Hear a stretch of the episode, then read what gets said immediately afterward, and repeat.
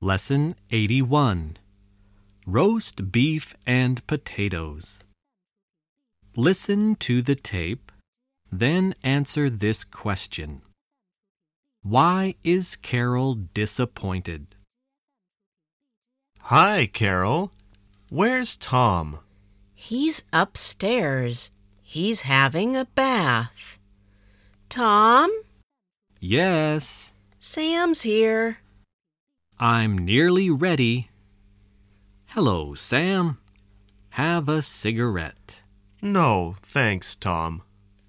Have a glass of whiskey then. Okay, thanks. Is dinner ready, Carol?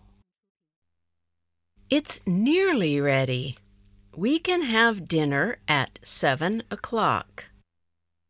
Sam and I had lunch together today. We went to a restaurant. What did you have? We had roast beef and potatoes. Oh, What's the matter, Carol?